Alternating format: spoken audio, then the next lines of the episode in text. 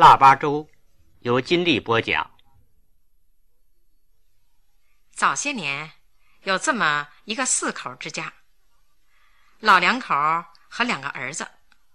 这老两口非常的勤快，一年到头干着地里的庄稼活儿，春耕、夏锄、秋收，兢兢业业的奔日子。家里存着各样的粮食，是大顿满，小顿留。他们家院里还有两棵大枣树，这老两口是精心培育，结出的枣又脆又甜，拿到集市上去卖。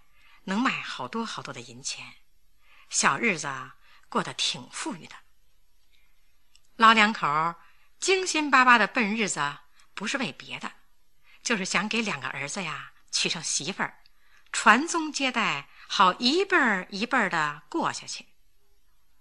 眼看儿子一天天的都到了该娶媳妇的岁数了，老两口呢也老的不行了。老父亲临死的时候嘱咐哥俩要好好的干庄稼活儿。老母亲临死的时候也嘱咐着哥俩要好好的保养院里的枣树，攒钱存粮，好留着娶媳妇儿啊。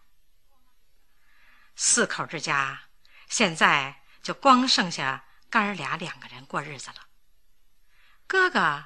看到这大顿满、小顿留的粮食，就对弟弟说：“咱们有这么多的粮食呢，够了。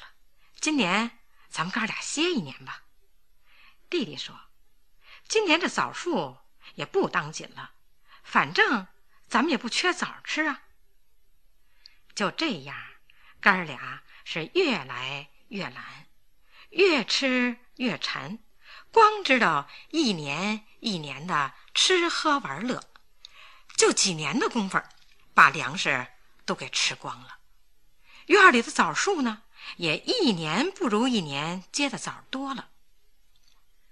这年到了腊月初八，家里实在没有什么可吃的了，怎么办呢？这哥哥找了一把小扫帚，弟弟拿了一个小簸箕，到先前盛粮食的大墩底儿里。小墩缝里扫呀扫呀，从这儿扫了一把黄米粒儿，从那儿又找了一把红豆来，就这样杂粮五谷的各凑了好几把，数量是不多呀，可样儿呢不少。最后又搜出了几枚干红枣，这就放在锅里一起煮了起来。煮好了。哥俩吃起这五谷杂粮凑合起来的粥，两双眼睛对望着，这才记起了父母临死前所说的话。哥俩后悔极了。哥俩尝到了懒的苦头，败子回头，第二年就都勤快起来了，像他们的父母亲一样，不几年。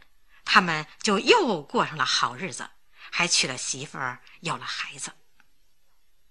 为了记起这懒的教训，叫人千万别忘了勤快、节俭的过日子。